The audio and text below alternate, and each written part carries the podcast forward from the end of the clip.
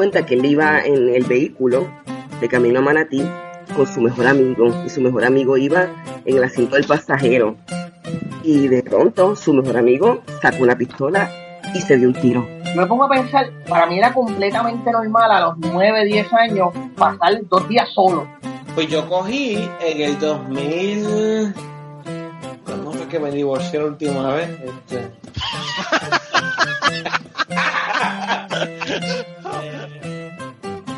Bienvenidos al podcast Cocubano número 26. Esta semana tenemos una voz familiar si ustedes escuchan a teorizar, porque tenemos uno de los moderadores de aterrizar, pero antes de presentar a, nuestro invitado esta semana, ¿cómo está el cangri? Todo bien, no hay nada que se sienta mejor que venir de clavarte a alguien en una entrevista. tú sabes, tú sabes que te lo, te lo estás clavando cuando por la como te dice por tercera vez, wow, esa fue una buena pregunta y tartamudea un poquito y empieza a, inventarse cosas en el aire y, uno ahí con la satisfacción, es viernes, tengo la cervecita en la mano, tengo como que esto, esto, esto, esto, en algún momento uno tiene que quitarse, pues, hermano. Claro. de mierda y él está pagando los platos jotos. Es como la fraternidad, verdad. Así te dan, te dan paletazos y después tú das paletazos para adelante. Pues claro, hoy por ti, mañana por mí. Sí, sí, sí, este, Pero nada, nada, este. No, no, no, no, no lo trate tan mal, no lo trate tan mal, pero. Y me ha pasado ya dos veces esta semana, mano que tuve que entrevistar, el otro que entrevisté, este no, este era más un veterano, este, este puede coger los hits, esto, esto es un, ¿cómo es? Esto ya es un adulto.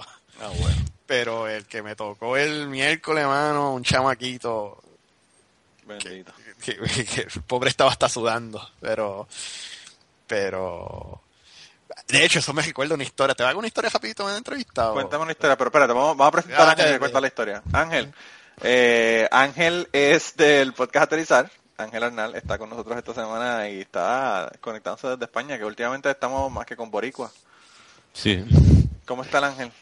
Pues muy bien, aquí esperando, digo, a ver, me darán paso, no me lo dan, se lo han pensado mejor. no, mira que Ángel, que Ángel, eh, Ángel ya se le acabó, se le acabó el viernes. El tuyo está comenzando con la cervecita, pero el de él ya se le está casi casi terminando. Aquí son ya las nueve y veinte de la noche. Y sabes que no estoy yendo a un meeting del trabajo y como todo el mundo sabe que estoy entrevistando gente, este mundo se cree que yo estoy haciendo una entrevista ahora mismo. bueno, estamos haciendo una entrevista, pero Ángel, ¿quieres trabajo? ¿Quieres venirte para acá para, trabajar acá? no, que, este entrevistador es muy duro. No, ¿verdad? Sacho se tira para atrás y te, y te acribilla. Es, porque yo no hablo mucho porque si no, este, este espanto los invitados. Sí, mano, bien cabrón. si me, me pongo a dar preguntas aquí difíciles, pues... Está, está brutal, está brutal. Mira, y cuéntame, cuéntame la historia. Este, esto me pasó hace como, como yo empecé a entrevistar, este, pero nada, nosotros hacíamos, las entrevistas en pareja y pues usualmente lo que hacemos, pues, que, está en una entrevista técnica, pues, pues eh, en este estilo, pues nos sentamos dos y empezamos a hacerte preguntas, ¿verdad? Y pues se va, se va en cosas técnicas. Pues en este caso me emparejaron con un chamaco, que, buena gente, lo quiero mucho, eh, pero es un chamaquito que es, de esta gente que son nerd bien técnicos, pero no son muy buenos leyendo la, el body language de la gente. Sí, en, interacciones personales como que es el, el déficit. No, exacto, y es, de, y es bien común en el mundo de ingenieros de que, de que por lo menos la razón que yo no me ofendo tan fácil es que cuando yo hago una presentación a otro ingeniero, yo espero completamente de que esos cabrones me vienen a clavar. Claro. Y, pero no lo veo mal, ¿tú me entiendes? Pues así vamos a tirarle todos los boquetes que podamos a la, a la teoría, pues es más difícil, es como que, no me ofendo tan fácil. Pues este muchacho es eso, pero extreme. Como que tú tienes que decirle, ok, dude, ya, ya, para. Pues eh, estábamos entrevistando a esta muchacha y la, la entrevista empieza lo más bien y ella le va bien, qué sé yo, y el amigo mío me hace, el muchacho hace una pregunta. Y la muchacha como que tambalea un poco. Entonces el cabrón entra en full I'm gonna kick your ass mode. Porque fue como, es como el tiburón, colió sangre. Sí, sí, sí. Y él dijo, ah, ok, empezó por esa línea. Y, mano, y él seguía, y todavía la tipa ya está tartamu- tartamudeando. Ay, bendito. Y él sigue dando, pero, o sea, pregunta, pregunta, pero es como tú lo miras y, y él está como completamente oblivious de que está siendo merciless. Y cuando yo miro a la chamaca, se le empieza a craquear la voz y las lágrimas, se está aguantando las lágrimas. Entonces la- las lágrimas están a punto de salir, pero tú sabes, con- ya tú sabes cuando alguien está bien shaken up. Y yo, y yo mirando para el lado, y el cabrón, es como que era como, eh, eh, era como un tiburón en un feeding frenzy. Que, que No él se daba cuenta, no se daba cuenta. no se da cuenta, él dice, olí sangre estudiando, y yo, pero puñeta cabrón, para la pendeja. y la verdad es que él es el partner mío, yo no lo puedo, I can't, no lo puedo call him out. Claro. Entonces ahí yo vengo, Javi, yo, No, y, y de frente, frente a una persona que, que está en una entrevista que va a entrar al proceso, ¿verdad? Está Sí, cabrón. sí. Y nada, mano, ahí tuve que intervenir y le tirarle una, una, una, ¿cómo se dice? Una pregunta softball. Sí, sí, una- le tiraste la toalla a la muchacha. Sí, la muchacha se como que ahí empezó como que, oh, pues, sí, entonces ahí se, se calmó y ya como que, pero mano, era, estaba, esa mujer estaba aguantándose las lágrimas. Diablo. Y este cabrón al lado mío, yo cuando se acabó esa entrevista, mano. O sea, yo como que, cabrón, tú no te diste cuenta que tú estabas, que esa chamaca no daba más nada, que estaba a punto de echarse a llorar. Yo Estaba, estaba a punto de decir, eh, yo creo que yo no soy la persona adecuada para este trabajo, me voy y nos vemos. sí, y ella misma, ella misma se, se daba la, el, el espaldarazo, ¿verdad? Sí, pero a mí eso nunca me había pasado, de que, Wow. de que yo entrevisto a alguien y, y, y la persona pierda la... No, y yo he estado en entrevistas y he sido entrevistado y nunca en ninguna a nivel de a punto de llorar, eso está cabrón. a punto de llorar, mano. Generalmente son súper cordiales, ¿verdad? A pesar de que puede ser que estén pensando este pendejo no tiene ni la más remota posibilidad, ¿verdad? Pero son súper cordiales, ¿no? Es Yo siempre, yo, siempre yo siempre trato de que aunque yo sepa, hay gente que, que le gusta cortar la entrevista, si son 45 minutos y se dan cuenta a los 20, que, que, que, Ah, que no sí, sí, está sí. bien, te cortan. Yo no soy así. Yo, yo, creo que cuando, si tú me diste 45 minutos de tu tiempo, yo te debo a ti 45 minutos de tu tiempo. ¿Tú, sabes, ¿tú me entiendes? Claro, Y, claro. y- y, pues trato de, de conducir la entrevista, pero bueno, este cabrón, ese cabrón olió sangre. Y yo- ese yo creo que es el momento más incómodo que he tenido. pero any- anyway, es solo una anécdota, así que vamos con nuestro invitado. no, Mira, Ángel nos tiene un montón de historias y dijo que, que, que pensó en una adicional, así que tenemos historias grandes en el, en el día de hoy. Y por cierto, de, de- hablándote de la, de la semana pasada, Dani, que estuvo con nosotros, ¿verdad? En, en uno de los podcasts anteriores, mi, mi pana Dani, Ajá. me dijo que, que si, que si le damos un capítulo de historias de sexo, que él nos llena una hora y media. así que, así que va a haber que traerlo de nuevo al podcast, porque dijo, ah muchachos, si tú me hubieses puesto a hablar de historias de sexo nada más, ya hubiésemos estado hablando una hora y media. Ese episodio, ese episodio lo tenemos que abrir con música de Barry White. sí, sí, sí. Con, con Marvin Gaye o alguna cosa así. Sí, mano, está cabrón. Como de- decimos aquí en España, menos lobos, caperucita. Sí, sí, sí, así mismo, así mismo. No, lo que pasa es que esas, esas son las historias que tú, tú le preguntas a gente de historia y lo primero, la primera que le viene a la mente es esa, generalmente. Lo que pasa es que hay un montón de gente que no tienen la despachatez como nosotros, ¿verdad? De contarla.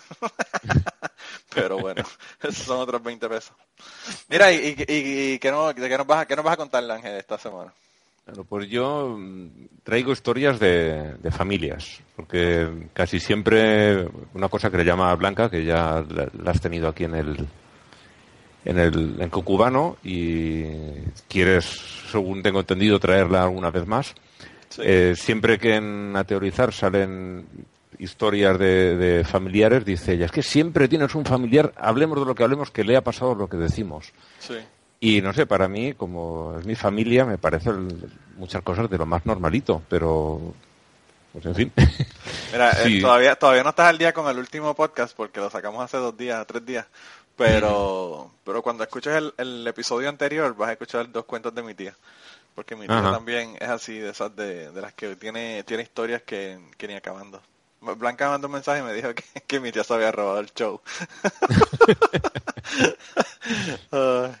pero bueno, pues cuéntanos historias entonces de tu familia.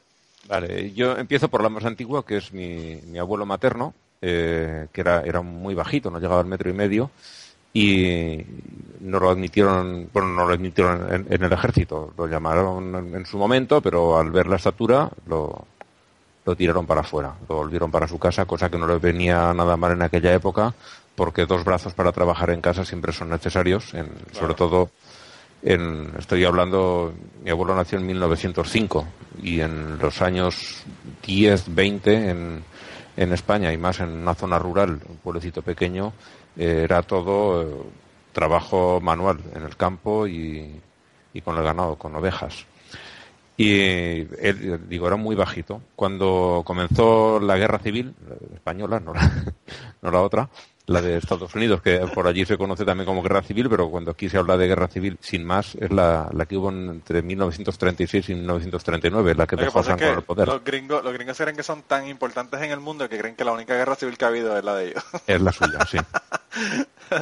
Pues nosotros también tuvimos la nuestra y, y cuando empezó, eh, él estaba en su pueblo tranquilamente trabajando hasta que llegó por fin el frente al pueblo. Eh, esto empezó en zona republicana y un día llegaron milicianos al pueblo y empezaron, empezaron a, a, fusilar gente. Entre otros, fusilaron a un hermano de, de mi abuela, que es Wow. mi abuela. Eran 11 hermanos, eh, adultos llegaron cuatro. Lo digo por cuando la gente dice, qué bien se vivía en los tiempos antiguos. Pues que se lo digan a esta gente. Sí, sí, que Que- tenía que tener 11 hijos para que le llegaran a cuatro Para que le después al final. cuatro. Eh, De los cuatro, eh, la más mayor de todas eh, murió unas pocas semanas antes de casarse, con veintipocos años. Wow. Y entonces quedó mi abuela como hermana mayor. Luego tenía otro hermano que era justo el siguiente a ella, que el día que llegaron los milicianos de republicanos allí al pueblo, eh, lo fusilaron. Wow. Y, y otro hermano que ahora aparecerá también en la historia. Eh, este, este que lo fusilaron simplemente es porque era el- posiblemente el, el más grandote del pueblo, medía pues, metro- más de metro ochenta, era muy grande, muy fuerte y siempre lo llamaban para trabajar. Y como había trabajado para el señorito rico de allí, ya dijeron, pues este si ha trabajado para el señorito es un fascista y simplemente por eso lo fusilaron, por ser el más grandote del pueblo. Wow. Eh, mi, abuelo ese día estaba trabajando en el campo con el otro hermano, el pequeño, del, de- el hermano más pequeño de mi abuela, que tenía nueve años entonces. Y se lo llevó pues para enseñarle las tareas del campo, porque la escuela por entonces la terminaban muy pronto. Y, le pilló el, el comienzo real de la guerra desde su punto de vista, le pilló trabajando en el campo a ambos un vecino se acercó y se lo dijo, dice, no vuelvas al pueblo porque están fusilando gente. Y si te pillan, pues lo mismo te fusilan o no. Y él no, quiso probar suerte y directamente desde allí se fueron en dirección contraria al pueblo a otro sitio, a, Belchite, que es eh, hubo allí una batalla muy famosa a los pocos meses de llegar mi abuelo. Llegó allá, estuvieron pasando en casa de algún familiar que tenían, conocidos, porque no estaba muy lejos este pueblo, y pasaron allí un- unas semanas, unos meses. Poco antes de que llegase esta batalla de Belchite, ya veían que la guerra iba a llegar allí, y él, con el hermano pequeño de su mujer, eh, cogió el, el río Ebro, que pasa por allí cerca, y empezó a seguirlo para abajo, huyendo también del frente de la guerra.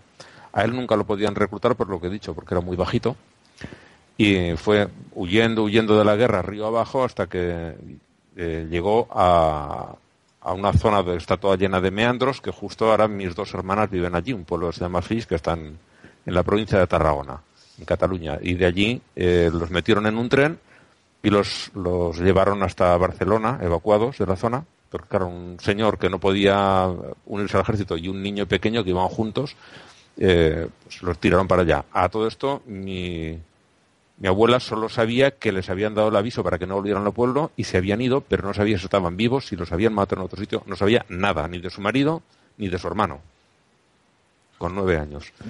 Una vez que llegaron a Barcelona, se estaron allí como pudieron, mi abuelo se buscó alguna cosilla para ir trabajando y al final ya faltaba tanta gente que le dijeron a mi abuelo que tenía que unirse al ejército. Como para soldado no valía porque los uniformes que había no, no eran de su talla, lo pusieron de camillero con un señor que había cruzado el, el estrecho huyendo de, de Franco, porque empezó todo desde Canarias, pasó a África y desde allí con el ejército africano cruzó el estrecho. Y este hombre, viendo lo que había, desertó del, del regimiento en el que estaba y se unió a otro regimiento republicano en, en la península y desde allí empezó a, huir del frente. Llevaba ya siete compañeros y se los habían matado a todos. Y él le decía, si quieres aguantar, porque yo llevo toda la guerra enterita, tienes que hacer lo que yo te diga y cuando yo te diga al suelo, tú te tiras al suelo. Y él, que mi abuelo no tenía madera de oro precisamente, hizo caso a todo lo que le decía este hombre y sobrevivió, llegó, llegó a terminar la guerra vivo. Al, cuando lo reclutaron, al hermano pequeño lo dejó en casa de, de bueno, su cuñado, ¿no? Lo dejó en casa de, de, un hermano que vivía en un pueblo cerca de Barcelona, un hermano de mi abuelo. Vivió por allí y, y lo dejó. Y él terminó la guerra y, y acabó en un campo de concentración de prisioneros hasta que desde el pueblo dieron el cura dio informes de que era una persona que no había tenido significación política y que no era culpable de nada y que lo dejaran volver. Y esta es la historia de mi abuelo. Eh, esto enlaza con, con, otra historia que también le llamó mucho la atención a, a Blanca. A Blanca, que salió a raíz de un matrimonio de homosexual allí en Estados Unidos ya muy mayores, que para poderse, como no se podían casar, el uno había adoptado al otro para poder vivir juntos. Y ahora querían romper ese vínculo de adopción para, para, casarse. Eh, para poderse casar. Recuerda la historia, ¿no? Sí, sí, sí. sí. Y yo dije, ah, pues una prima de mi madre la adoptó su jefa estando sus, sus padres vivos. Pues este niño de, de nueve años que fue con mi abuelo toda, durante toda la guerra huyendo del frente, este niño es el padre de, de esta mujer a la que su, su jefa la adoptó estando los dos padres vivos y ella casada y con dos hijos. Y la adoptó. por una cuestión administrativa. Aquí las loterías son una concesión administrativa, te, tienes que conseguirte un local y si, si consideran que el local reúne las condiciones y no hay ninguno muy cerca, una serie de, de baremos que te ponen, eh, te dan una concesión para que tú pongas allí tu oficina para vender lotería.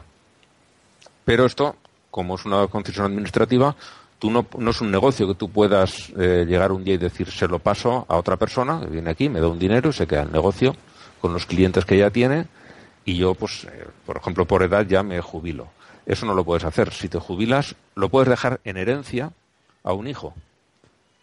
Pero, ah, eh, pero no se lo puedes si no tienes que exactamente tienes que devolver la licencia al Estado y el Estado entonces se la da a otra persona que estará puesta en una lista de espera para conseguirlo.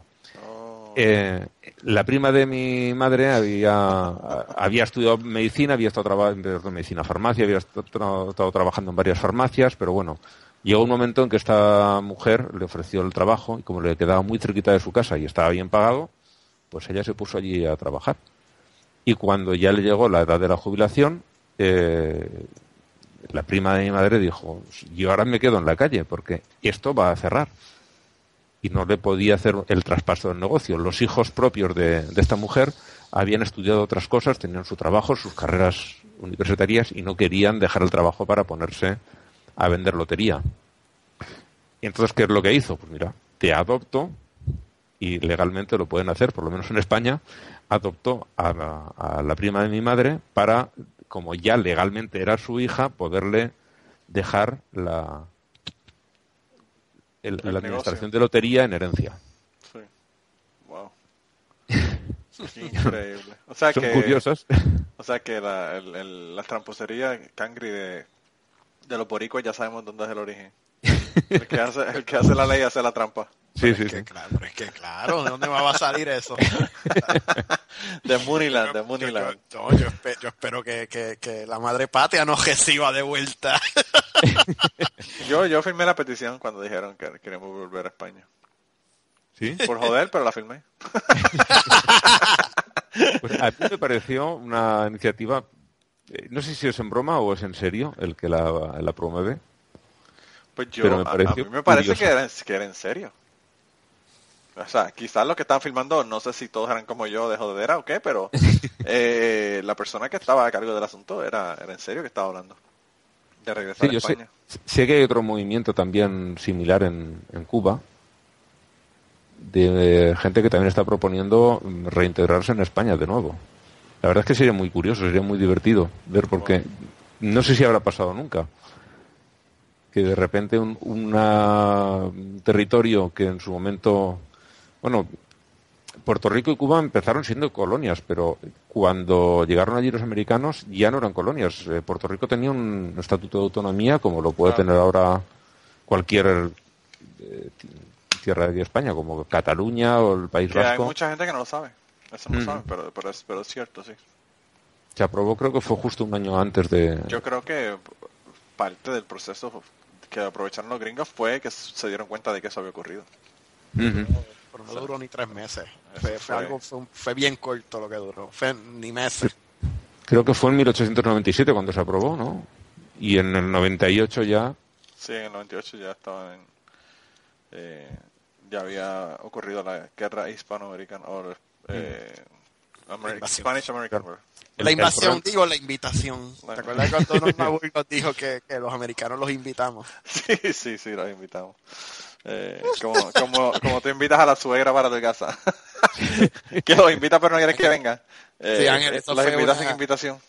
Eso fue un estadista que dijo que, que, que los americanos no, invi- no invadieron, fue que nosotros los invitamos y lo dijo con su cara de lechuga y co- como si nada. Ni le dio la risa ni nada. No, no, No, no, lo dijo con, con su cara de, de, de lechuga. Me acuerdo que salieron, la, la, tripeaban con, o eran imágenes en el internet y que era un libro, decía la historia de Puerto Rico según Norma Burgos. Esa mujer, yo casi, ya casi no sé de nada de ella, pero esa mujer era, eh, era especial definitivamente. Eh, Lo último que escuché fue lo de la bicicleta, ¿no? Hubo un revuelo con ella con una bicicleta. Eh, de- no me acuerdo de la bicicleta. Ah, cuando se cayó. ¿No sí, fue? sí, sí, sí, que se cayó. Eh, sí, sí, sí, ahora me acuerdo. Eh, pero, pero sí, eh, es, que de verdad que, yo no sé, mira, los, los, los estadistas a mí se me parecen mucho a los re- retro- ret- retrasados del sur de los Estados Unidos porque, bueno, tú tienes Netflix, Cangre, yo no sé, yo no sé si tú tienes Netflix o no, Ángel, pero hay un No. show, hay un show que se llama Chelsea, Chelsea Handler es una, una comediante, ¿verdad? Que tenía un programa de televisión y ahora está haciendo stand-up comedy y haciendo otras 20 cosas y tiene un contrato con Netflix, hicieron una serie de cuatro programas para Netflix que yo creo que van a seguir haciendo, ¿verdad? Entonces se llama Chelsea 2 y entonces le ponen Chelsea 2 Drugs, Chelsea 2 Racism y tienen diferentes temas, ¿verdad? En el tema del racismo, ella se fue a una a una actividad que había del sur que hacen aquí eh, en donde actúan las guerras de la, de la guerra civil de los Estados Unidos, hablando de guerras civiles, ¿verdad? Y entonces ella estaba en el sur y hablando con un montón de gente que tenían bus y tenían, ¿verdad? Diferentes cosas con información. Y se puso a hablar con ella y una señora le dijo que sí, los esclavos, ¿verdad? Eh, Ella no creía que ellos tenían tan mala vida. Habían algunos que sí que eran maltratados, pero la mayor parte de, de la gente no maltrataba ni le daba a los esclavos. Los esclavos vivían, los esclavos vivían muy bien.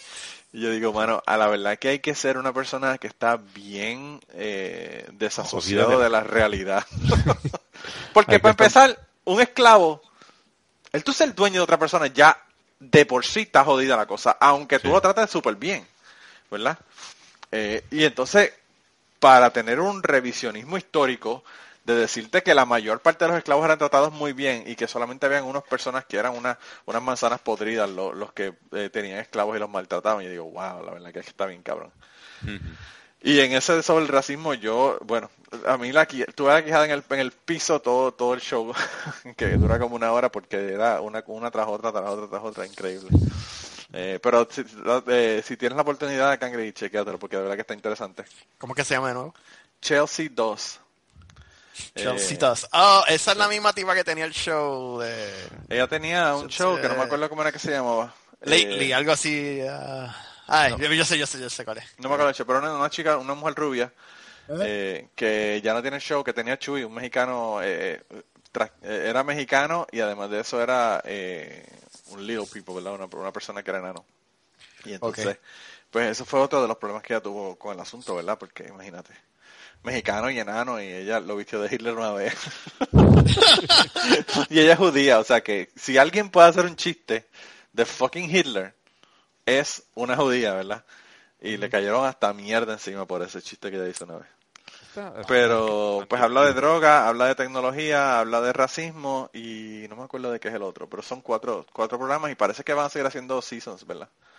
Pero el de, el de racismo de verdad que es una cosa increíble. Ella incluso habla con un par de las familias de, de los muchachos estos negros que han matado a la policía y todo. O sea, bien, bien interesante, de verdad que bien interesante. Y un tipo diciendo que en un momento dado dijo que lo que lo que hay que hacer realmente es que la gente voluntariamente se separe por raza, ¿verdad? Este, pues la gente, los negros del sur en una área, la gente en California ya, los mexicanos en otra área, los blancos en otra área.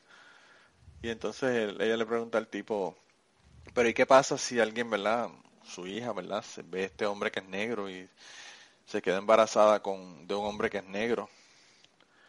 Y entonces él dice, bueno, pues lamentablemente ella es mi hija y yo, yo la voy a seguir amando, eh, ¿verdad? Eh, hasta el final de mis días, pero se tiene que ir a la, a la, provincia de los negros. A, la zona de los negros. Cabrón. Y yo digo, mano, la verdad es que la gente... Eh, entonces ella cuando terminó de hablar con el tipo, el tipo era un dueño de un, de un sitio de, de helado, ¿verdad? Una tienda de helado, eh, de mantecado. Y le dice, ella dice, yo quise traer a este tipo para que ustedes vean que la gente puede ser muy inteligente, pero la gente cuando llega cuando llega el asunto de racismo puede ser bien estúpido, aunque sea muy inteligente. y lo usó el tipo de ejemplo. Pero de verdad que el, show, eh, tremendo, de verdad que tremendo el show. Eh, y, no se corta un pelo eh, a la hora de meterse en, en temas polémicos, por lo que veo. No, no, no, no. Y ella lo, hace a propósito. Bueno, e, incluso en la cuestión de las drogas, eh, se pusieron a fumar, a fumar hierba. Eh, a, fumar hierba y a, una comida que, que, era toda hecha con, con marihuana, ¿verdad? Eh, y estaban con una nota que no se la tocaba, que no se la tocaba la sinfónica. Y, y entonces en una parte viaja a Perú y hace ayahuasca allá con un chamán y toda la cosa. O sea que que cuando ella se mete, se mete heavy en el asunto.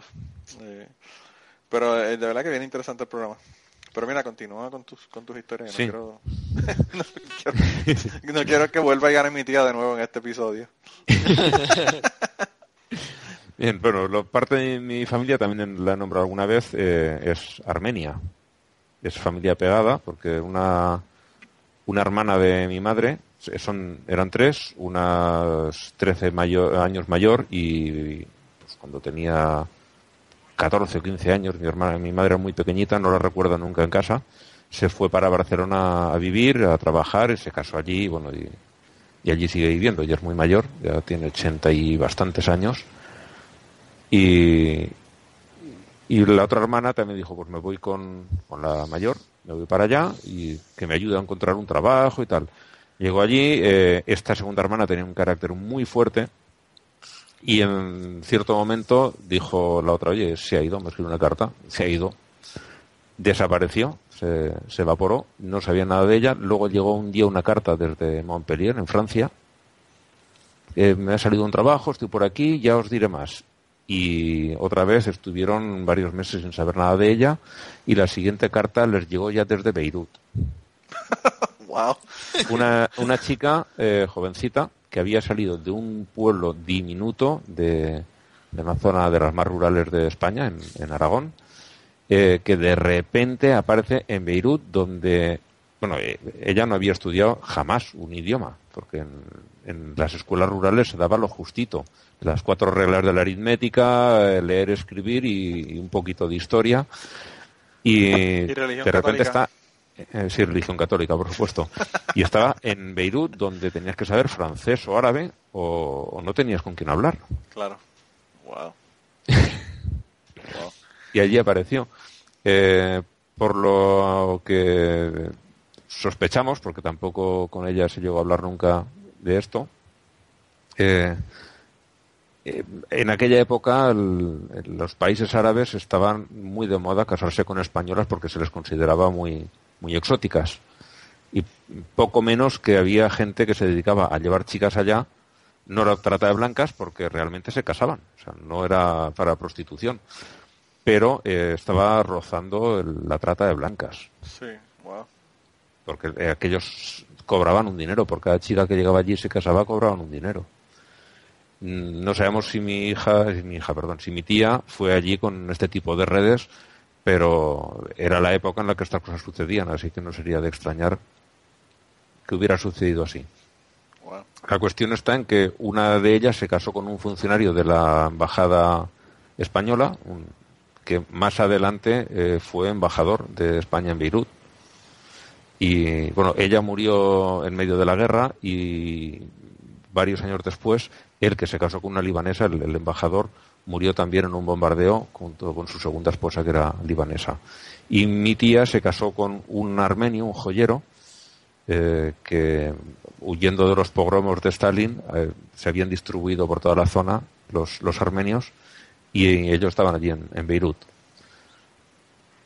Y nada, pues esa es la razón por la que tengo yo familia armenia, que además son siempre hacen mucha piña, son como están en, en una diáspora, al estilo de, lo- de los judíos, entre ellos siempre hacen mucha piña y, y la familia para ellos es muy importante porque es la conexión que tienen con su tierra y cuando alguien entra en la familia, aunque seamos nosotros que no somos realmente pegados, pues para ellos seguimos siendo su familia y seguimos teniendo contacto con ellos. Eh, este verano estaban por aquí de viaje por Europa y vinieron a visitarme a Valencia. Wow, Para que te hagas una idea de, de- de hasta qué punto para ellos la, la familia es muy importante. Mi tía también murió allí pocos meses antes de, de comenzar la guerra de Beirut, de, perdón, de Líbano, en el año 74, en un accidente de tráfico. Y, y eso, la- mi prima tiene, tiene una niña y es adoptada, pero bueno, para mí sigue siendo mi prima. Y ya no por lo estrecha que para ellos la familia, sino porque la he tenido bastante tiempo en mi casa, porque cuando estaba en medio de la guerra salieron huyendo de allá y se vinieron para España y, y con una tía de ella que hizo de, de madre una vez que murió mi tía, eh, los tuvimos muchos meses en mi casa alojados porque no tenían no tenían dónde ir. Está cabronaje porque, fíjate, una cosa que nosotros, ¿verdad? Por, en Puerto Rico y en los Estados Unidos, no, la gente no conoce, no ha experimentado, es el asunto este de la guerra, de tener una guerra en la tierra de uno, ¿verdad? Y tener que irse o mudarse o eh, huir, ¿verdad? Eh, y yo creo que ahora con todo el, el revolú que hay en los Estados Unidos, con el asunto de la gente de Siria que están viniendo y los refugiados y todo lo demás, eh, a veces yo pienso que el hecho de ellos no tener esa experiencia hace que sean súper despiadados con la gente que está en una situación bien jodida, ¿verdad? De No, guerra son, o... son- no, no, y son unos cabrones. Yo he tenido esa conversación con gente del right wing, o sea, de, de republicanos, Sí, y te dicen con una cara de lechuga, pues que se queden allí peleando. Nosotros peleamos una vieja independencia contra Inglaterra. Pues que se queden peleando, porque hacen eso gente viendo para casa. Es por eso, por eso es que esa gente está jodida, porque ellos no pelean. And that's we have the second amendment, baby. sí, por eso es que necesitamos las, pistolas, las pistolas, ¿verdad? Sí, sí, ellos eh, Diablo, eh, es, es una fantasía cabrona, pero es que es bien fácil, pa- ¿cómo es? Te pararte en tribuna cuando tú no eres el que está pasando por el revolú. Sí, sí, no, no, está cabrón. Por eso yo, fíjate, no sé, yo cuando, cuando ocurrió el 9-11, obviamente no me alegré porque eso uno no se puede alegrar. Pero lo primero que pensé fue, ahora los Estados Unidos van a darse cuenta de lo que es que venga un cabrón y le haga algo dentro de la tierra de ellos, ¿verdad? Y entonces tú los oyes a ellos hablando del 9-11 y es una cosa súper ofensiva, una cosa, bueno, lo más grande del mundo, ¿verdad? Sí. Eh, Y- pero entonces, y- pues los refugiados de Siria que se jodan. Sí, pero ahora viene la, la otra costa, la otra cosa. Si tú tuvieras eso no hace 14 años, va para 15, Sí. sino que tuvieses eso eh, y no eh, concentrado en una ciudad, sino en más de la mitad del país, Claro. lo tuvieses a diario tres y cuatro ataques de ese estilo, em, te digo yo que las fronteras de Canadá y de México se iban a llenar de refugiados. Claro, Claro, sí. claro. Porque hay gente que sí, que se quedaría a luchar, pero habría otros que dirían, "Oye, yo lo que tengo que hacer es poner a salvo a mi familia. Sí. Y cojo a mi señora, cojo a mis hijos, cojo a mi marido, porque en unos casos, bueno, en Siria, siendo una sociedad musulmana, seguramente estará tirando en todas de ellas el, el marido, pero y el padre de los niños, pero ahí habría de todo y la gente cogería sus trastos, su familia se meterían en un coche, en una furgoneta, donde en lo que pudieran y pondrían a salvo lo que pudieran, sobre todo a las personas, no tanto los bienes como, como la gente. Y, y, posiblemente entonces empezarían a entender de qué va el que haya millones de refugiados intentando salir de Siria. Sí, está, está cabrón. Y, y, yo, yo el otro día alguien puso en Facebook un video, alguien parece que fue con un drone y estaba volando el drone y sacando un video. No me acuerdo en qué ciudad era, pero era en Siria. Sí. Y parece, bueno, parece el edificio de World Trade Center el día después del ataque del 9-11. Sí, wow. pero toda la ciudad entera. O sea, porque, porque, claro, claro, la ciudad entera, como tú dices. Porque los edificios, eso es lo que tú veías. Edificios completos que un balcón, por ejemplo, de un edificio que, que es en, en cemento, hecho en cemento, completamente desplomado, tres pisos, ¿verdad? Los tres completamente desplomados. Y el edificio, pues, en ruinas, imagínate. Sí, de eh, otro que quedaba la mitad de la fachada y, y nada del edificio. Sí. Y, y entonces el, el, drone estaba volado, lo volaban a lo largo de una calle y era toda la calle, o sea, la, la, las cuadras y cuadras completas, así. Eh, pero yo no sé, porque, pues, como siempre he dicho, yo no entiendo cómo una persona puede decir que son religiosos cristianos y, y, que siguen las enseñanzas de Jesucristo y entonces después con la misma boca decir que se vayan para el carajo los refugiados que estos son gente de ISIS tratando de infiltrarse y meterse en los Estados Unidos. Uh -huh. mira mano de verdad que está cabrón. Está brutal. Yo, yo, yo, a mí me fascina como la, la, gente menos compasiva que yo he conocido son usualmente conservadores religiosos uh -huh. son los menos compasivos que yo he visto en mi vida bueno, te vas a decir una cosa como esa, mano, con la cantidad de Biblias que ellos llevaron a Haití cuando ocurrió el terremoto. of course. Ese es como, ese es como el capítulo de, de los primeros de South Park, de, de, ay, ¿cuál era? Que, que, que era como, que era como Star Wars, pero era en África, que, que, que, ay, ¿cómo era este? Yo no vi la serie. Los, que los tenían a los nenes en una escuela en Somalia y trataban de comer las Biblias. Ah, sí, sí. Entonces sí. como que, no, eso no es para comerse, es to pray, como que, remember, Jesus, ¿cómo era? Este, accepting Jesus más, re, más, más rezar equals food. este cuando los contestaban en, en, el, en, el, idioma de ellos, que era, tengo un, como una, la, la maestra les decía, no, no, no, no, no, en el lenguaje de, en el lenguaje de Dios el inglés. ¿Lo viste wow. man? No, no, no vi, no lo vi. Sí, sí, es man. que South Park, esa gente de South Park están cabrones, hermano. Sí, y todo el episodio es que, lo, eh, que los religiosos quieren llevar la palabra de Dios a extraterrestres. Y, y, y, nadie, y todos los extraterrestres como que no, no, no, no. Wow. todo es wow. un desastre. Tienes que ver ese episodio, está bien. Lo que yo quiero ver es de, que no es de South Park, ¿verdad? Pero que es, que es de los creadores de South Park, que es este Book of Mormon. Yo estoy loco de verlo. Tú sabes que lo, lo, hicieron aquí en Nashville y yo pude haber ido a verlo, pero fue el mismo mes que Ashley dio a luz, entonces no pude ir, no, no pude verlo. En Brooklyn es misión imposible, perdón, en Brooklyn, en, en Broadway, Broadway, eso es misión imposible ir a ver. Sí, no, tienes que coger unas taquillas y planificarlo dos años antes.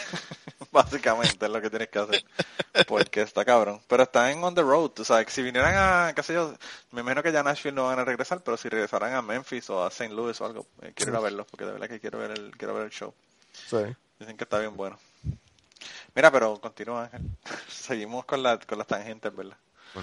fue que, fue que tu, tu historia me hizo pensar en eso porque es que de verdad que está cabrón como la gente no, ¿verdad? No, no puede entender y ponerse en los zapatos del otro a veces. Eh, está brutal. Bueno gente, regresamos con el podcast en un segundo, pero sabemos lo que se están preguntando. ¿A dónde rayos le voy a enviar las historias a esta gente? Hay varias formas de contactarnos. La primera es por Twitter en cucubanopod y la segunda es enviándonos un email cucubanopod.gmail.com Esas son las dos formas más fáciles de contactarnos. Además de eso, también pueden ir a nuestra página de Facebook, buscarnos en Facebook, darle like en Facebook y a través de esa página también nos pueden contactar. Así que no hay excusa, hay muchas formas de contactarnos. Y si estás pensando que tus historias son mejores que las que estás escuchando en el podcast, bueno, pues es hora de que nos envíes la historia tuya o nos contactes para grabarla contigo. Así que anímate y envíanos tus historias. Y ahora continuamos con el podcast. Bueno, pues la otra que es que, bueno, que había pasado cuatro titulitos y, y la quinta que se me ha, ocurrido hoy es que no sé cómo no caí antes, que de ahí en Kentucky imagino que lo tendrás muy presente todo lo de la consanguinidad, ¿no? Sí. ¿Te suena? Tienes Ah, algo, algo, algo, algo me suena por ahí. Lo veo todos los días en Walmart, la gente con las cabezas deformes. Pues eso, a mí lo que me gusta de Kentucky cuando dices, eh, cuando hacen la fiesta allí, el, el Theater Day, el Día de las Patatas, Sí, sí, sí. que dices, no, de ahí mil personas y reúnen entre todos 27 dientes, eso me encanta. lo dices todos los años y todos los años me río. Está brutal. Mira que yo generalmente, yo no sé si es consciente o inconsciente, porque la mayor parte de las veces es inconsciente, pero usualmente en Taylor Day yo no estoy aquí. Y este año estoy planificando llevar al nene a Disney, así que tampoco voy a estar este año aquí. Bueno, cuando Eh, son las fiestas grandes de, de Valencia, son en, eh, a mitad de marzo, Sí. eh, últimamente todos los años nos estamos eh, haciendo un viaje y nos vamos incluso de España. Estamos viajando fuera de España. Wow. Pero ahí sí que lo hacemos conscientemente porque el Valencia, las fiestas de Valencia Se son una de las más importantes. Sí, sí. Aquí llega, aparte de los prácticamente 800.000 habitantes de la, de la ciudad, llega en, esas, en esa semana como un millón más de turistas. Wow. O sea, que es algo así como una fiesta de la cabeza de San Sebastián. ¿Cómo, Que cómo? dijeron Que, que son así más o menos como una fiesta de la de San Sebastián en Puerto Rico, que dijeron que hubo 650 mil personas Sí, es, es, este año. es eh, no, no puedes dar dos pasos seguidos en, en buena parte de la ciudad. Hay, por supuesto no se llena todo, ¿no? Pero eh, donde hay algo para ver, eh, no puedes dar dos pasos seguidos porque está todo lleno de gente por todas partes, día, noche. Y eh, aquí son muy, muy aficionados a la pólvora. Están todo el día entero lanzando petardos. Todo el día. Wow. y toda la noche. que los perros se vuelven locos. Sí, pues todo el día y toda la noche. Empiezan eh, sobre el 2-3 de marzo y terminan el día 19, que es cuando ya se quema todo y ya se, se calma. Wow. Pues con razón, con razón tú sales corriendo. Aquí yo lo que pasa Sí. es que aquí, yo no sé si ustedes vieron la película The Hills Have Eyes, Oh, ah, no la he visto, no sé cuál tú dices. pero Yo no sé qué título le habrán puesto en España. Sí, probablemente. En el idioma de Dios, Ángel. El idioma de Dios.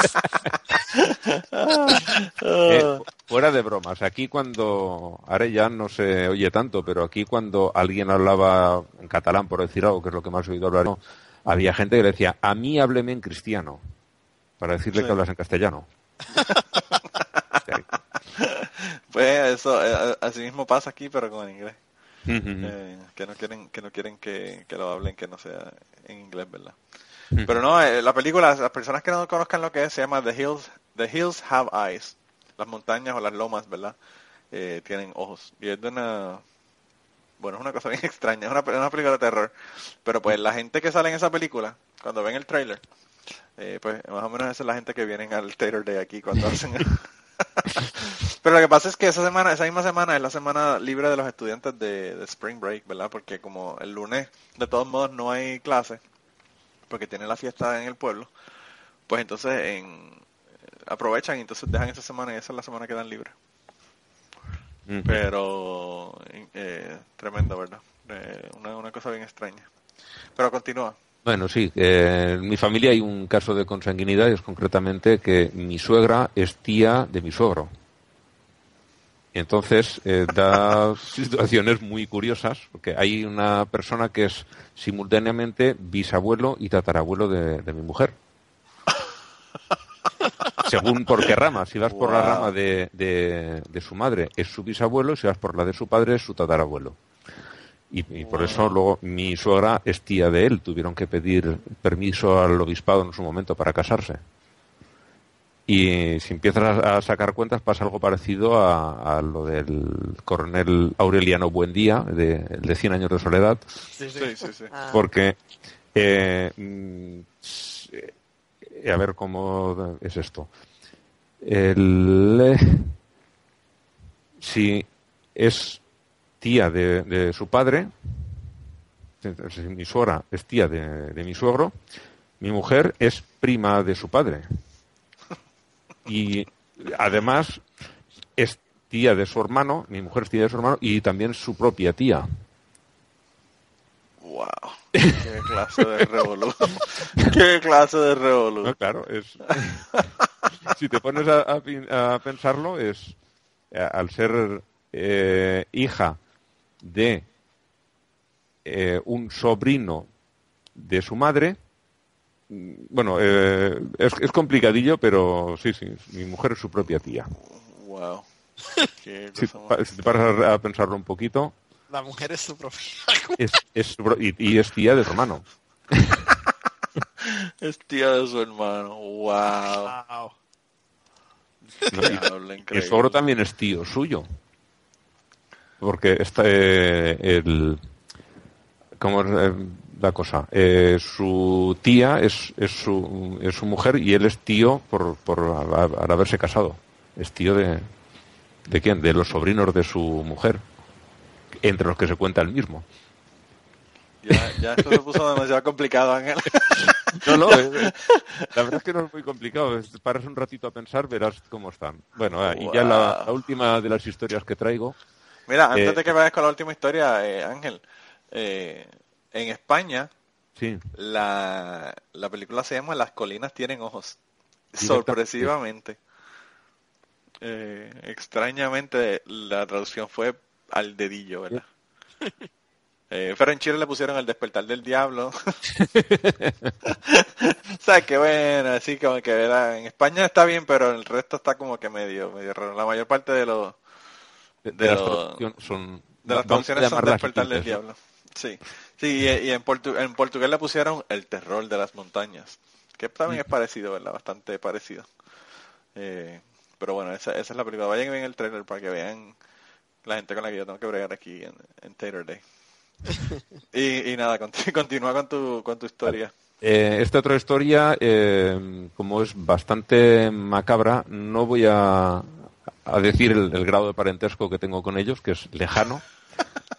Eh, tengo que decirlo, es, es lejano y además es parentesco político, que no es... es- Ah, es- que no, sí, que no es de... es a través de un matrimonio, no es Sí, sí, sí. directamente de mi familia, pero bueno, en parte por eso tampoco quiero dar detalles del parentesco. Ok. Eh, a ver, es una mujer que se fue a vivir a Francia, ella sola, y eh, el resto de los hermanos y la madre y bueno, los padres quedaron en España. La madre al cabo de X años murió y, y esta mujer, según parece, y ahora cuando cuente la historia veréis que es cierto, no andaba muy bien de la cabeza. Porque eh, de repente se decidió que quería tener a, a la madre con ella quería tenerla en Francia. Wow. Y nada, eh, desde Francia empezó con abogados y demás a mover los papeles para exhumar a la madre. Ya habían pasado bastantes años desde que murió. Y, y los hermanos no sabían nada. Lo hizo todo a espaldas de sus hermanos. Y nada, pues ya tenía todos los papeles para exhumarla. Y, y se presentó un día allí con un ataúd pequeñito porque después de tantos años no va a quedar nada. Quedaba Era muy poco, claro. Claro. Bien, pues cuando la sacaron resulta que estaba momificada. O sea que no cabía. No cabía.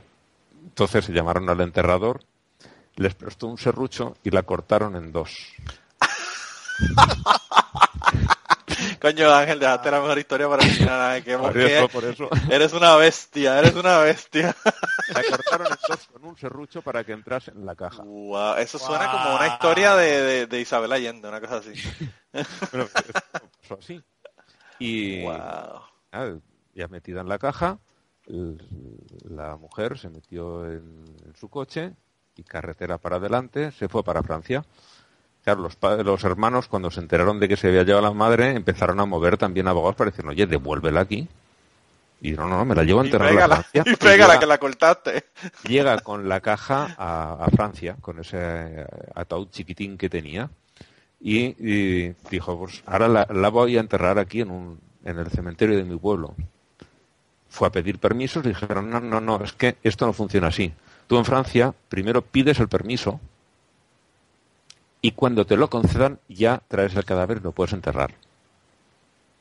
Y bueno, pues deme el permiso. Y dice, no, no, usted lo pide. Ya se lo daremos. Tardaron siete años. Y la Wow. señora tenía a su madre cortada en dos trozos en un armario en su casa. Durante siete años. Y los hermanos pleiteando desde, desde España para recuperarlo. No lo consiguieron. Al final la, la llegó a enterrar. Se entiende que no de el grado de parentesco que tengo con esta Coño, Con Ángel, este pero, caso. pero definitivamente que sí parece una historia de Isabel Allende. Porque está cabrón. Sí, mano. y, y lo que está cabrón es que probablemente la historia de Isabel Allende es cierta también. Eh, o sea, que, que Pues- pasan cosas así, ¿verdad? Que- Sí, estas, estas cosas que dices, ¿qué imaginación tienen? Pues estas cosas suceden en la realidad. Sí, sí, sí, wow, la verdad que increíble. Increíble. Pero lo que está cabrón es cortarla, coño, mano, Ángel. Cortarla cabrón. un tablón para... Es que yo me imagino eso, mano. Qué cosa más brutal. wow, de verdad que es increíble. Increíble. Digo, los hermanos estuvieron peleando para traerla para aquí otra vez y, y- porque claro, cuando dijeron, pero te la has llevado y eh, hablaron con el enterrador y dijo, sí, pero lo que ha pasado es esto. Claro, el hombre ya estaba tratando con muertos de, de siempre y Sí, si vienen a desenterrar por algo de una herencia o, o algún caso criminal, pues digamos, el día estaba acostumbrado a, a ver muertos. Y lo de cortarla en dos no es que le gustase, pero digamos que tampoco le pareció algo tan, tan, tan, tan descabellado. Increíble. Yo, yo no sé, no sé, quizás eso es la desensibilización, no sé. Porque mi mamá una vez me dice que ella, nosotros estábamos en el hospital, ¿verdad? No me acuerdo qué era lo que ella estaba haciendo, pero ella tenía alguna cita médica o algo. Y, y generalmente cuando íbamos al hospital del maestro, que por cierto fue el donde mi tía, bueno, eh, tú no has escuchado ese episodio todavía, pero mi tía, conté la semana pasada que mi tía fue al, porque teniendo dolor de piedra, fue a, a la sala de emergencia y cuando se sentó en la camilla, las ruedas no estaban aseguradas y, y rodó hasta el al otro cubículo que estaba separado por una, por una, ¿verdad? por una tela Sí, sí. y cayó sentada al lado de un tipo que se había muerto al lado de ella. y entonces, pues, eso fue una de las historias que conté. Pues en, ese hospital de maestro mi mamá tenía una cita y nosotros fuimos en una ocasión. Y entonces, yo, eh, ella me dijo, yo voy a comprar lo que me dijo que, que, que quería. Yo le, dije lo que quería y me dijo, vete y búscate una silla. Y, y yo compro lo que voy a comprar y, y voy a la, a la mesa. Así aseguramos que tengamos una mesa porque está bastante lleno. Y entonces yo fui y conseguí una silla, me senté y me quedé ahí sentado. Y entonces mi mamá va, viene con la bandeja donde mí y me dice, vámonos mejor allá a la otra esquina. Y yo, ok, pero no entendía por qué ella no quería sentarse en, en, ese, en esa mesa que yo tenía. Y yo le dije, ¿qué, qué tiene diferencia la mesa que yo tenía con la de la esquina? Y me dijo, no, lo que pasa es que ahí están esos dos doctores. Y eran, aparentemente ya los conocía. O había tenido una experiencia anterior con ellos, ¿verdad? Pero los tipos eran eh, cirujanos. Y entonces, entonces ella no se quería sentar al lado de ellos porque dice que en la, en la ocasión anterior a que se sentó al lado de ellos no pudo casi comer porque ellos estaban hablando de, de una operación que habían tenido. Y, ella, y entonces ellos de lo más normal, pues imagínate, eso es lo que hacen todos los días, ¿verdad? Sí, Eh, sí. Ellos de lo más normal contando y ella dice que por poco ella vomita por estar sentada al lado escuchando la conversación que ellos tenían. Lo mismo que dos carpinteros estarán hablando de... sí, sí, sí, pues, que ahí la tabla, la corté y tuve que hacer esto y lo otro, whatever. Y luego no encajaba y... Pues esto es lo Sí, mismo. sí. No, ahí, ahí vi un video el otro día en Facebook de, de alguien que tenía un taladro, le estaban haciendo un- una, me imagino que era un reemplazo de rodillas, porque eran las rodillas. Y le tenía un taladro, ¿verdad? Le habían puesto un taladro y el taladro se quedó encajado en el hueso. Y, y estaban Oh, con un martillo dándole Oh. al dándole Ay. al, Para al taladro para que sal- saliera del hueso, ¿verdad? y los cantazos que le dieron, te digo que estuvieron como dos minutos dándole cantazo y yo pensando, ese pobre hombre cuando despierte de la anestesia va a tener un dolor cabrón en esa pierna y no va a saber ni por qué. Y es que Bueno, estaba- da igual. No creo que notase mucha diferencia porque cuando le ponen prótesis le- terminan muy doloridos yendo las cosas bien. Sí, pues imagínate, imagínate. No, pero era una cosa, era una cosa salvaje, de verdad, que era. El video yo lo vi y yo dije, wow. Me lo- eh, por cierto, me lo envió mi querida esposa, ¿verdad? Porque ella cuando ve cosas así morbosas me- las quiere, Joder. Eh, que- queda espantada y quiere que alguien más se joda, ¿verdad? Sí, sí.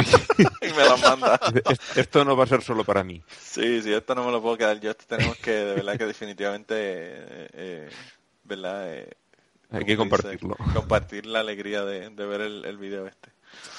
Wow. Ah, No, está cabrón, está cabrón. Mira, Ángel, pues, pues nosotros eh, ya hacía tiempo que te queremos tener aquí en el, en el podcast. Ahora falta Kirkigan y falta que vuelva a Blanca. Ujú. Kirkigan, Kirkigan no quiere contarme las historias que, que yo quiero que él me cuente, pero bueno, que nos cuente otras historias. Sí, Eh, seguro que también tiene que tener muchísimas historias buenísimas, sí, sí, sí. Kirkian. Lo que pasa es que fíjate, yo, nos- yo contigo y con Blanca y con Kirkian llevo años haciendo el podcast, ¿verdad? Pero pues nosotros generalmente hablamos más de negocios que de nada más. No, Sí. no te conocía de, sabes, te conozco, sé dónde eres y todo el asunto, pero no, ¿verdad? En detalles de la familia ni, ni de esos tipos de cosas, ¿verdad? Y siempre es bueno no escuchar historias de la, de la otra gente para, para ¿verdad? conocer a la gente mejor y saber que tiene familia peleando, familia legiana peleando por un muerto Sí. y cortándolo con un serrucho. Wow. Bueno, la verdad es que de, de todo esto que Blanca siempre se asombra de siempre tienes a alguien, eh, la única cosa extraña es lo de lo de la muerte troceada. Eso sí que es muy llamativo, ya digo que no es realmente de mi familia, es de, de familia pegada, pero la- es- esta parte sí que considero que no es normal. Lo otro sí, aquí en España habrá muchísima gente que podrá contar cosas muy parecidas. Sí, no, y en, en- en Puerto Rico también tienen que haber un montón de historias extrañas. Aquí una, una persona, fíjate que no, que va a estar con nosotros en el futuro.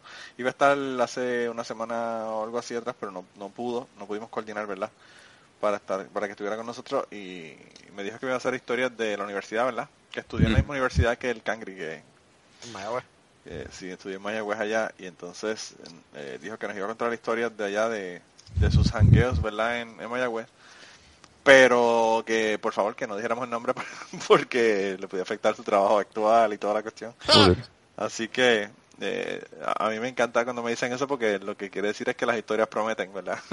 Van a ser sabrosas. sí, sí, sí, parece que van a estar bien, bien buenas las historias.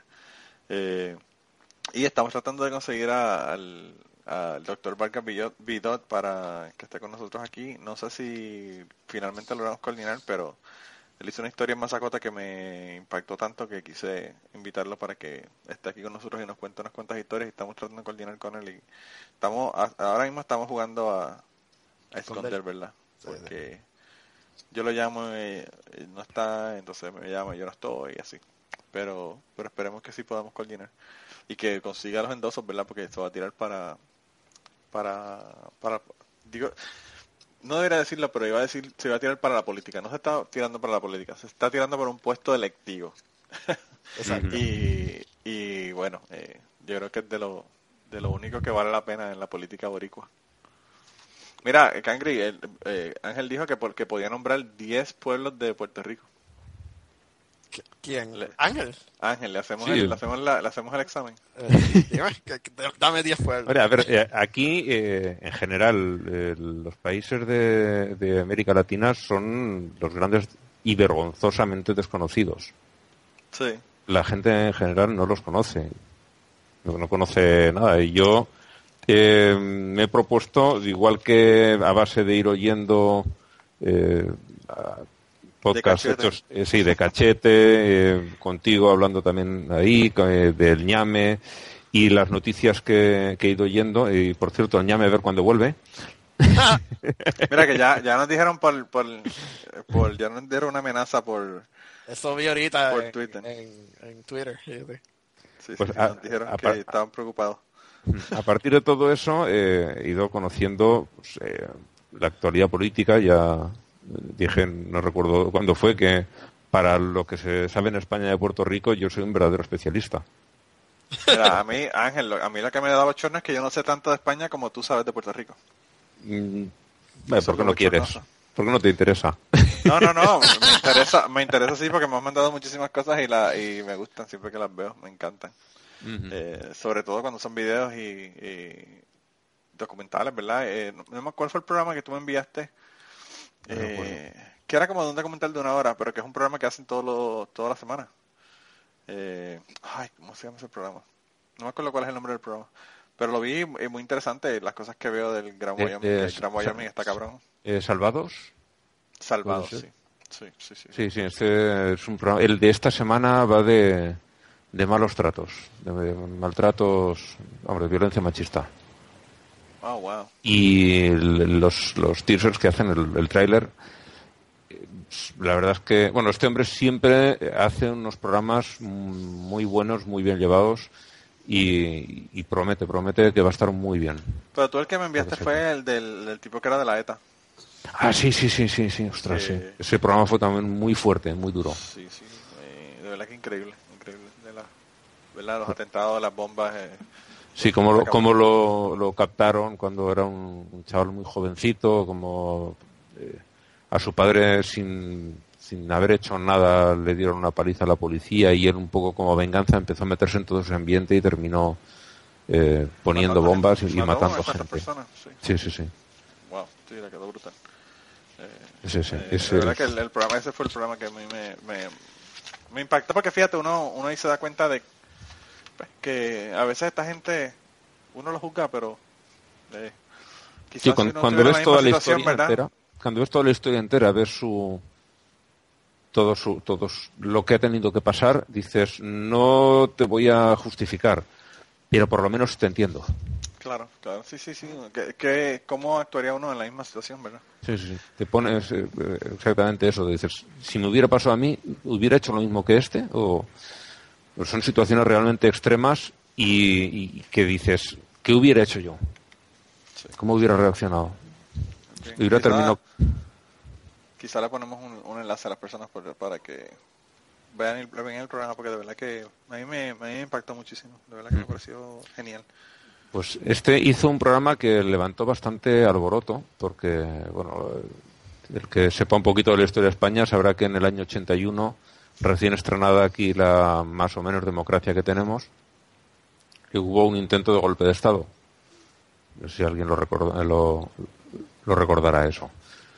Sí. Eh, y preparó un, un falso documental en el que estuvo metido pues periodistas políticos de- que estaban en activo en aquella época, en el año 81, eh, diciendo que había sido todo un encargo que le habían hecho a un director de cine, eh, José Luis Garci, que incluso tiene un Oscar, el primer Oscar ganado por un eh, director español con una película española, porque antes ya tenía uno, creo recordar que era Buñuel, pero era una película francesa, Sí. porque él est- él estaba en el exilio.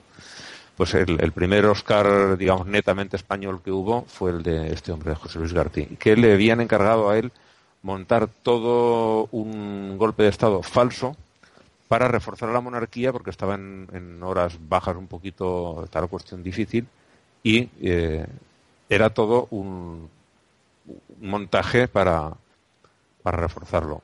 Y la verdad es que el programa está muy bien. Y luego, en el último momento, cuando te dicen todo que es mentira, yo me reí. Y hubo gente que se ofendió muchísimo. Eh, Y yo recuerdo, porque cuando sucedió eso yo tenía 14 años. Recuerdo estar viendo la televisión por la tarde, no recuerdo muy bien que era un programa, pues yo con 14 años, lo que alguna serie juvenil estarían haciendo en ese momento. Y le interrumpieron para decir que había un, un guardia civil disparando en el Congreso, pegando tiros al aire. Sí. Eh, yo solo recuerdo y recuerdo que pasé miedo y mi madre también muchísimo miedo porque ella eh, no llegó a pasar la guerra, nació unos poquitos años después de la guerra civil, pero eh, se fue a las tiendas a comprar cosas de alimentos que aguantasen tiempo, temiéndose que esto ya tenemos aquí otra guerra como la que vivieron ella pensaba la que vivieron mis padres, ¿no? Los padres, sí, sí. Wow.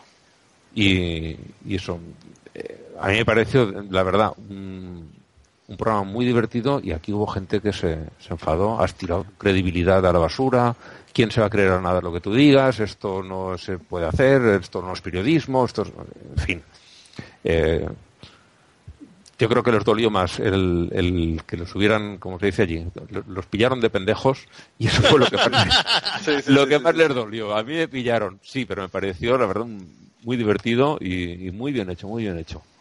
Sí, eso es, es como todo, yo creo, como el- la cámara cómica o candid camera o mira que te Mm. veo, que cuando te dicen que te están cogiendo de pendejo, algunos se ríen y otros le brincan encima para matarlo.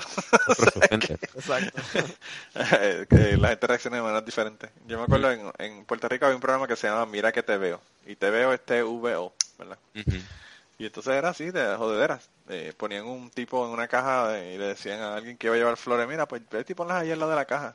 La caja de Y el tipo se, el tipo se sentaba, o hablaba, o jodía. Y entonces, eh, en, Pero ese muerto estaba entero, ¿no? Sí, estaba entero, se lo habían cortado con serrucho. pero, pero pues eran bromas así, y, la broma que yo más me acuerdo fue un tipo que fue a una, a una lavandería a que le limpiaran, ¿verdad? Su ropa.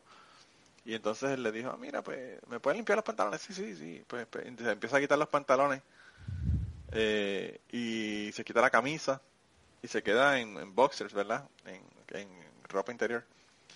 Y entonces el, el tipo tenía, ¿verdad? Eh, calzoncillos debajo de los boxers.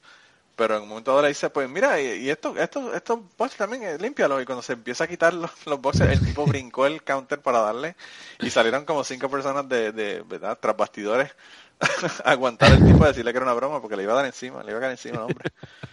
Y yo creo que así fue lo que pasó. Mucha gente se enojó allá eh, con eso. y- pero también es que, coño, es de mal gusto. este Ángel está cabrón.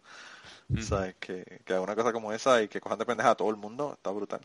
Sí. Eh, Y uno de los que- primeros que vi aquí en España de, de cámara oculta, que es como los llamamos aquí, fue Sí. un señor que llegaba a una zapatería a comprarse unos zapatos y mientras estaba probando los que le sacaban, le escondían los suyos. Y cuando se iba a ir, dice, mis zapatos, usted ha venido así. ¿Cómo voy a venir así? Sí, ha venido unos zapatos, a, a por unos zapatos porque venía sin zapatos. Nos ha llamado mucho la atención verlo entrar sin zapatos. Ya, yo he venido con zapatos, claro, el hombre decía. Y, y claro, y llevaba sus calcetines y dice, a ver, los calcetines están enteros. Si hubiera venido caminando sin zapatos, los calcetines estarían rotos, Dice, sí, Oiga, sí. pues se- serán de muy buena calidad, le decía el tío de la tienda. El tío se volvía loco. Pues yo escuché en, la- en Mazacote que eh, el, bueno, tú no lo conoces, pero es un, un actor, ¿verdad?, de, Puerto Rico, que fue el primero que hizo este tipo de, shows en Puerto Rico y lo que hicieron fue que cogieron una maleta, eh, la abrieron, la llenaron de arena mojada y la cerraron y entonces la pusieron en un taxi. Y entonces, eh, pues, el, llegaban y, y decían, no, para sacar la maleta, iban a sacar la maleta. Y cuando, sí, sácame la maleta de ahí. Cuando llegaban como a un, a un hotel, ¿verdad? Y, y cuando llegaba el, el muchacho que era el maletero para, para agarrar la maleta y trataba de sacarla, pues imagínate, una maleta llena de arena mojada. Te podrás imaginar lo que pesa la mierda esa. Y pues nadie podía, nadie podía. Y le dicen, señora, ¿pero qué usted tiene ahí? Pues, pues ropa que voy a tener, yo no sé. Pues, yo, yo no sé, pues, yo, yo la puse ahí yo misma, yo no sé cómo usted no puede levantar. Qué cabrones. Y eso fue. Y los, y los muchachitos sudando, tratando de sacar la maleta del baúl del, del, del taxi. Una cosa buena, increíble. Aquí Eh, hacen un programa de, se llama Inocente Inocente, lo hacen el Día de los Inocentes, aquí el, el, sí, el equivalente 28 de diciembre. 28 de diciembre, ¿no? El, el equivalente del Fools. Sí. Y eh, es un programa benéfico porque hacen una especie de, de teletón, recaudando dinero, la gente llama para hacer donaciones Ah, sí, y estas sí. cosas, y hacen bromas a, a famosos. Le hicieron uno a una actriz venezolana de, de telenovelas, Catherine Fulop, no sé si se conocerá por ahí, que sabían que es una es muy crédula, se lo cree todo Sí. y iban conduciendo por, por una carretera y con unas máquinas de hielo seco la llenaron en un sitio que se queda bastante estrechito, se lo llenaron todo de, niebla y luego salían y llegaban una gasolinera. Paraban allí y porque qué, cosa tan extraña, paramos, nos tomamos un café o algo y tal y cuando bajan del, del coche van allí y qué gasolinera tan rara, se acercan al personal a preguntarle y todos hablaban alemán. y ella, Wow. la luz esa, que las luces que había y la niebla, estos son pues que unos extraterrestres que para arriba, que un, bueno, empieza a hacer la otra una película en la cabeza eh, Wow. y a continuación salen de allí y se encuentran que aparecen dos coches de los años 20 con gente vestida como salida de una fiesta de Charleston Wow. y diciendo que es que venimos ahora de Barcelona y, y nos, nos ha salido una niebla. A nosotros también. Y dice, pero, dice, ¿cómo vais vestidos así? ¿Qué, qué ropas tan- extrañas son estas? Y lo- claro, se lo decían de los unos a los otros. Sí, sí, Y, sí, sí. y el otro, pues, no sé, ¿cómo vais así vestidos tan raros? Que miraban a los otros unos pantalones tejanos, que ya unos, unos blue jeans y, y, y- todos extrañados. Y, y porque la otra enseguida dice, ¿de qué, ¿en qué año estáis? ¿En qué año estás? Y los otros, pues en 1927. Y los otros, un salto dimensional. Wow. y el- el- al final se lo tuvieron que decir porque la otra estaban convencidísima y se lo están explicando y tu- al- los de la gasolinera tuvieron que ir y hablarla en español para que se convenciese de que de verdad no había pasado nada de todo eso porque ella estaba emocionadísima, emocionadísima con todo. Wow, Fue muy buena esa, muy buena. Pero eso es, eso requiere un cojonal de producción, porque imagínate, seguir los actores que te hablen en, en alemán, y de la niebla, el carro, wow, tremendo, bastante elaborada. La de Puerto. Rico no eran tan elaboradas, la de Puerto Rico era que iba el macho Camacho, el boxeador, y, y le daba el carro al de parking y salía, arrancaba y le decía, no, ese no es el del de parking, es un muchacho, yo no sé quién es ese muchacho, estaba ahí parado. y se volvió loco porque le llevaron el carro. Y era, y era ellos jodiendo, ¿verdad? Que habían cogido el carro y se Aquí es, es una gala anual la que hacen todos, todo esto tan elaborado. O sea, es una vez al año para, para Sí, sí, recaudar sí. fondos para beneficencia. Es- Wow. no- lo, lo más habitual aquí, cuando hacen programas de este tipo, es bastante más, más light también. Sí, sí. Pero es increíble porque el, el actor este estaba hablando, bueno, la producción de la maleta es nada, ¿eh? Alquilar un taxi y poner una maleta llena de, de agua, de, de, de arena con mojada en el baúl, así, así de fácil. Nada, llegas allí, dejas el camarógrafo un poquito más abajo para que vaya cogiendo video y tú vas allí y cuando el tipo va a sacar la maleta no la puede sacar. Súper, súper sencillo, de verdad que súper, súper eh, gracioso y súper fácil de hacer, ¿verdad? Pero bueno. Mira Ángel, pues yo creo que lo podemos dejar por aquí. Si quieren seguir escuchándote, te escuchan en Autorizar. Por ahí estamos todas las semanas. Así que mi, mi esposa me dijo, ¿estás grabando hoy? ¿Y van a grabar el domingo también? Y yo le dije, sí, me imagino que la tía te dijo lo mismo. Nacho, Sí. no hay problema. A- además, eh, están haciendo un concurso que es- se hace en medio mundo, que es, eh, se llama Tu cara me suena, Sí, que son eh, famosos, algunos es cantante, otros son actores, humoristas, un poco de todo, y los ponen a imitar canciones, tienen que imitar todo, el- el cantar en directo, voz en directo, Wow. eh, el bailar, todo. Y claro, traen algún cantante y lo hacen muy bien el cantar, pero a lo mejor la imitación no es tan buena. Y traen Sí, un humorista que lo imita muy bien, todos los gestos, todo, la caracterización que se le hacen los maquilladores es buenísima.